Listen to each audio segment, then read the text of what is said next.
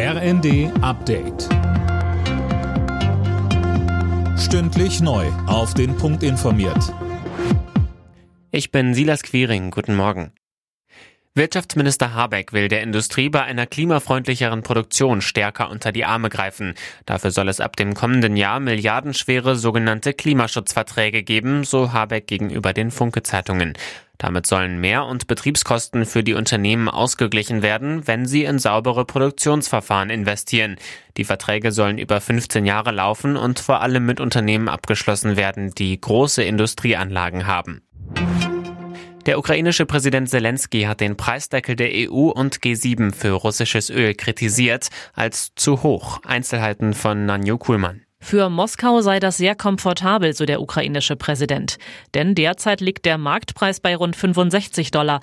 Der Preisdeckel sieht eine Obergrenze von 60 Dollar vor.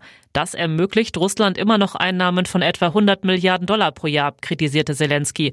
Und das Geld werde dafür verwendet werden, genau die Länder zu destabilisieren, die jetzt weitreichende Entscheidungen vermeiden.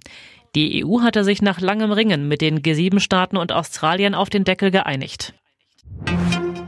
Für das geplante 49-Euro-Ticket gibt's vom Bund keine zusätzlichen finanziellen Hilfen. Das hat Verkehrsminister Wissing in der Welt am Sonntag klargestellt. Der FDP-Politiker erteilt damit den Bundesländern eine Absage. Die hatten gefordert, dass der Bund auch die Hälfte der Mehrkosten übernehmen soll.